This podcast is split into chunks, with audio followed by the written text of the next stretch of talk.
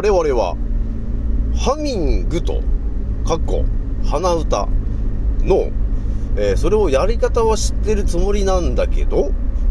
本当のハミング、かっこ、鼻歌のやり方って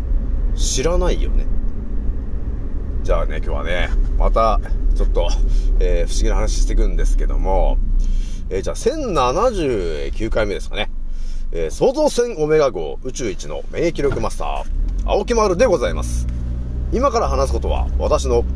個人的見解と、おとぎ話なので、決して信じないでくださいね。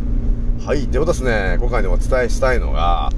えーちょっとね、冒頭でつぶやいた感じなんですが、ハミングと、えー、かっこ鼻歌あると思うんですけど、これをね、えー我々は、こう、みんなできるじゃない鼻歌とかハミングってできるでしょ？うーんってやればいいんだってみんな思ってて、えーすぐにでもこれ実践できるんだけど、でもちょっと待ってと。今のその鼻歌とかそのハミングあると思うんですけど、それって正し正しいやり方なのか、えーというところからまずちょっとお伝えしていこうかなというとこなんですよね。そしてね、このハミングとか鼻歌の話を、えーまた私が一回立ち止まって、じゃあ何に活かせるかなっていう話を、えーすると、またちょっとね、これ皆さんのメリットしかない話になってしまうのかなということなんですよね。じゃあひとまずね、えー私のアンカーラジオさんは現在、9万1002回再生突破しております。皆さん、聞いてくれてありがとうという感じでね、えー今日も張り切ってお伝えしていくんですよね。ひとまずあれだね、えーまあ、埼玉、えー雪が昨日降ってすげえことになってました。ね、今日の朝も結構積もってましたというのはあったんですけど、もう今ね、ほんと、ほんとこう帰ってる時間が今、ちょうど6時半とか7時ぐらいなんですけど、いや、ほぼ道路の雪も溶けちゃってるね、と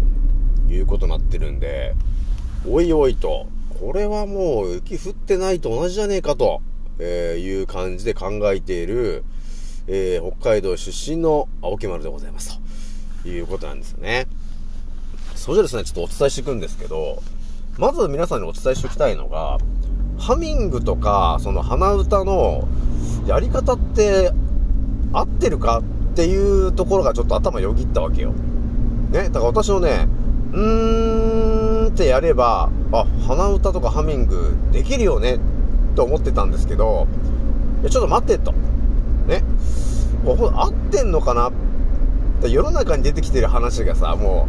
う、嘘ばっかり出てきてるよなって、もうそういう思考になっちゃってるとさ、今当たり前にやってることっていうのが、合ってんのかなっていう感覚になってくるわけよ。いや、これでもね、私のチャンネル聞いてる皆さんであれば、多分同じ感覚になってる人いると思うんですね。今当たり前になんかやってることがあるんだけど、これってもしかして違うんじゃないのか？っていうこの考え方ですよね。だこういう考え方してるとね、またね、不思議なことに出会っちゃうわけなんですよね。じゃあちょっとお伝えしていくんですけど、えー鼻歌とかハミングの話で、私が、あの、ネット上調べてった時に見えてきてるのが、鼻歌、まあ、鼻歌とかハミングっていうのは、本来ね、どこを震わせてんのか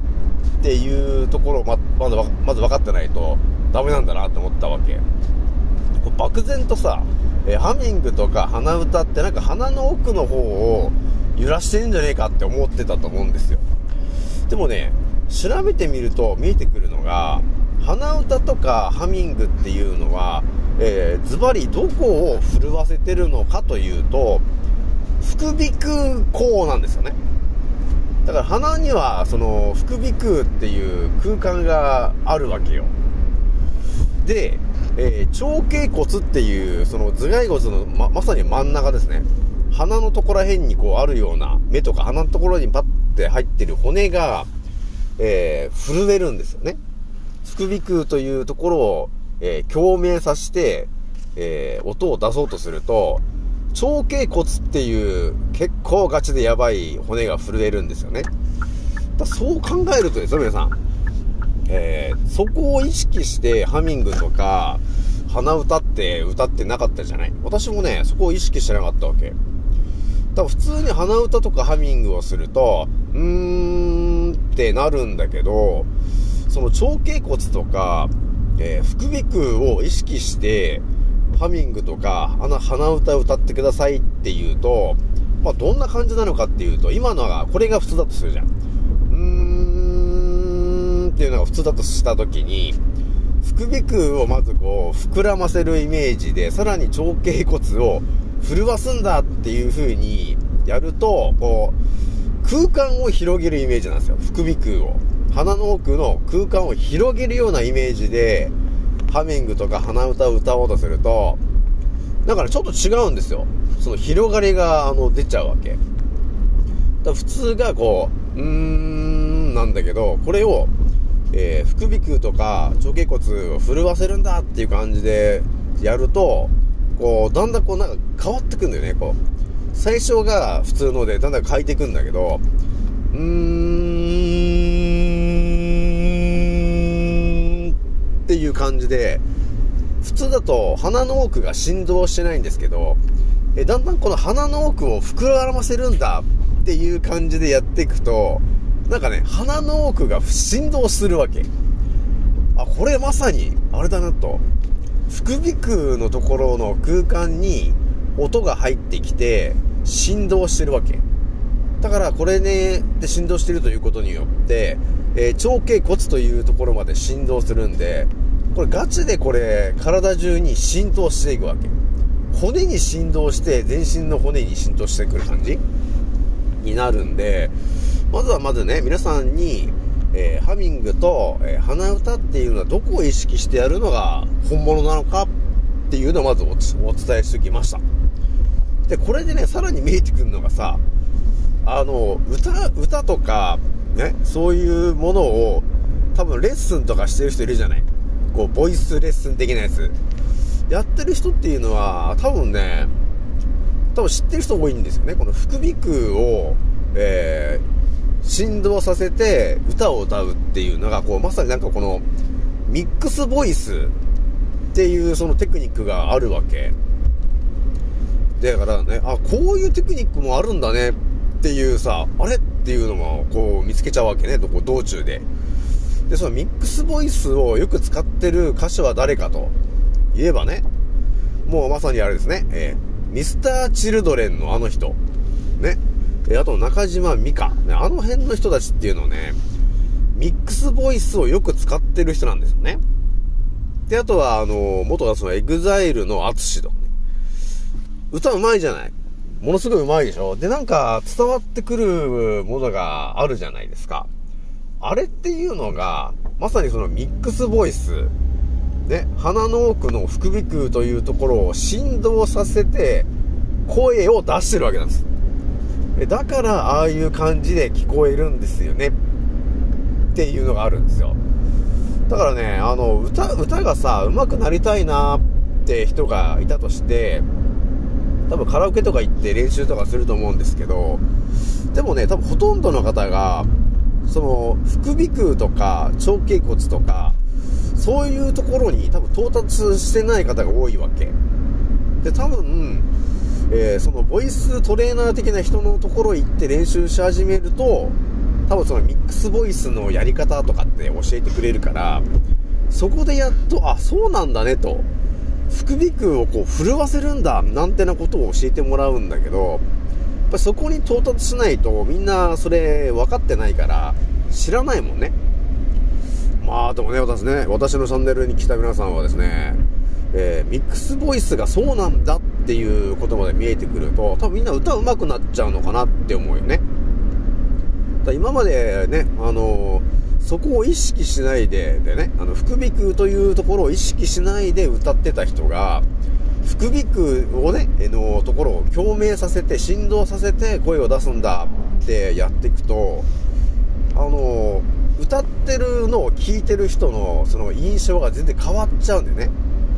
っていうぐらいのその声の質みたいなものがものすごい広がってしまうんで、え？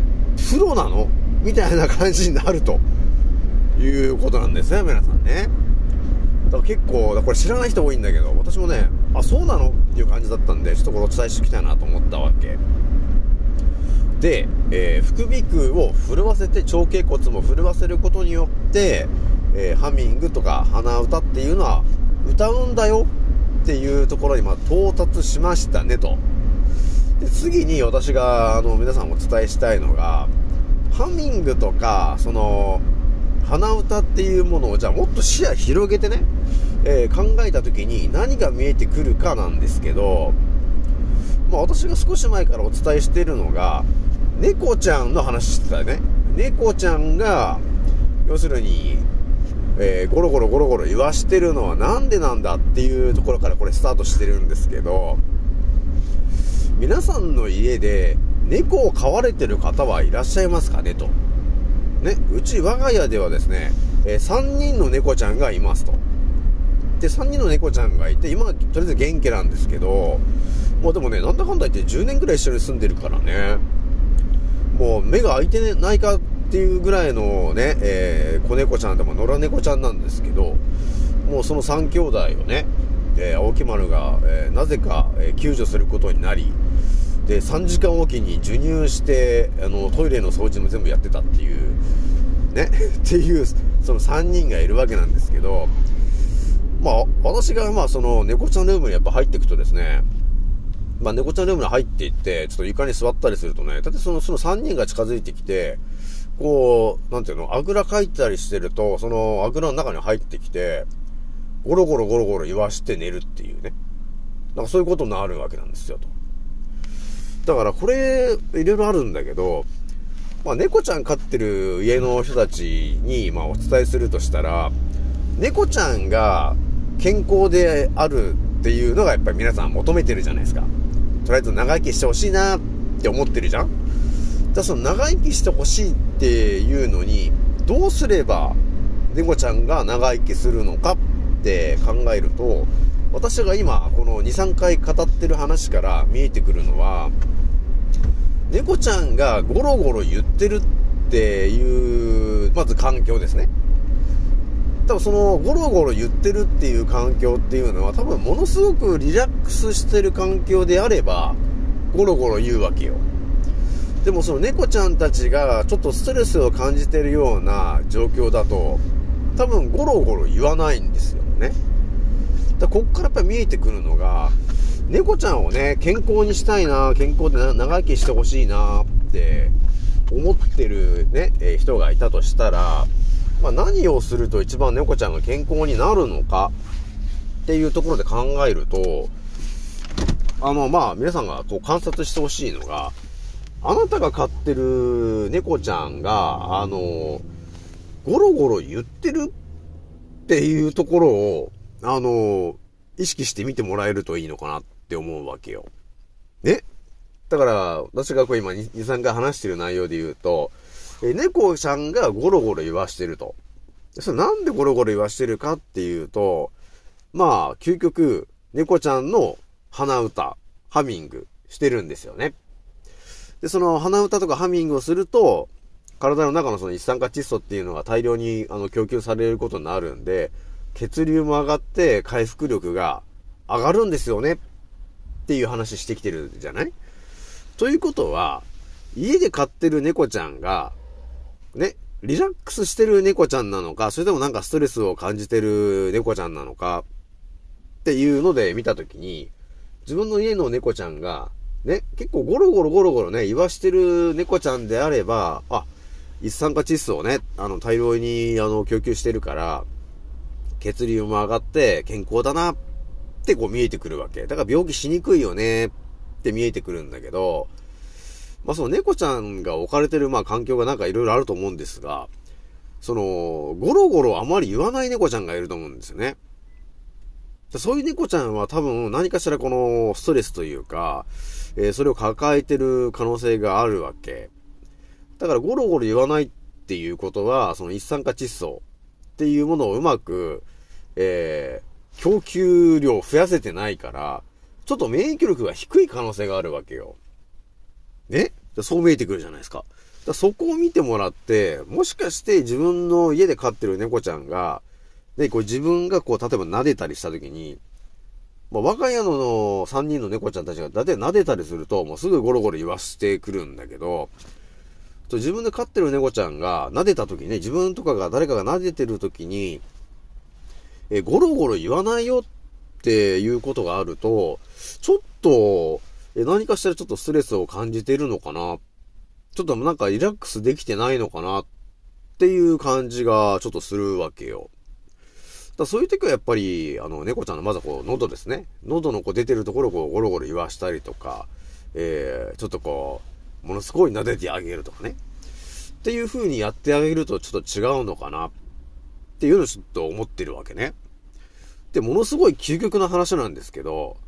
人間がさ、あのー、ハミングとか鼻歌できるじゃないって話したじゃない？じゃあ思ったんですよね。その、ゴロゴロ言わない猫ちゃんがいて、でも健康になってほしいなっ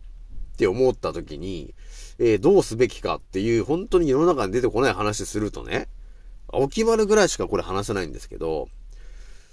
自分が、その、まさにどの音ですよね。どの音のそのハミングとか鼻歌を、えー、するんだけど、猫ちゃんの、えー、えー、毛のところに顔をうずめてですね、えー、どの音を奏でてやると。っていうことによって、あのハミン、人間のハミングのその振動を猫ちゃんに伝えることができるよね、と。で、そういうことをすることによって、えー、猫ちゃんにこう振動が伝わるから、ちょっと健康になるのかな。で、それか、その、あ、ね、ハミングしてるんだな、ね、振動させてんだなっていうのが猫ちゃんが分かった時に、ちょっとリラックスモードになって、あの、自らハミングするようになるのかなって思ってるわけ。だから猫ちゃんがやっぱハミングしてるかしてないかって結構大事だよなって思ったわけよ。だからちっちゃい頃からね、えー、ゴロゴロゴロゴロ言ってるような猫ちゃんであればいいんだけど、やっぱりか、やっぱりか、あのー、野良猫ちゃんとかで結構警戒してる子が多いんですよね。だからちょっとゴロゴロ言わさない人が多いと思うんだけど、やっぱりそういう時はちょっとね、えー、ちょっと喉をこうゴロゴロやるとか、で、自らのね、自分のそのハミングをね、えー、体、猫ちゃんの体に顔をうずめてですね、うーんってやってやると、ちょっと違うのかな。一応自分のさ、あれですよ、うちの3、3人にはやってみたよ。やってみましたけど、まあ一応ゴロゴロ言わしてるからね。でそういう風に考えると、やっぱり猫ちゃんが、え、究極ゴロゴロ言わしてんのか、言わしてないのか、っていうところで、猫ちゃんのその健康の状態もちょっと見えてくる可能性があるなっていうとこなんで、皆さんが万が一に猫ちゃん飼ってるんであれば、ゴロゴロ言わしてるか、言わしてないか。で、究極、猫、猫ちゃんがゴロゴロ言ってる時間が長ければ長いほど、体の中の一酸化窒素が供給される量が増えるから、あの、病気とかが治りやすくなるし、え病気とかね、そういう怪我とかも、早く治るようになるんですよね。っていう、この、なんていうの、これ全体像が見えてきちゃったわけ。えなのでね、ひとまず猫ちゃん、なんか病気の猫ちゃんとかいるかもしれないんですけど、そういう時は、えー、長い時間ゴロゴロ言わせられるような環境に置いてあげるといいよっていう、まあ、ところ不思議な話なんですけどね。私ぐらいしか話してない話なんですけど、ちょっとそういうのが見えてきたんで、実もね、やってみてほしいなというところでございますと。じゃあ今日はね、これぐらいにしておきます。次の音声でお会いしましょう。またねー。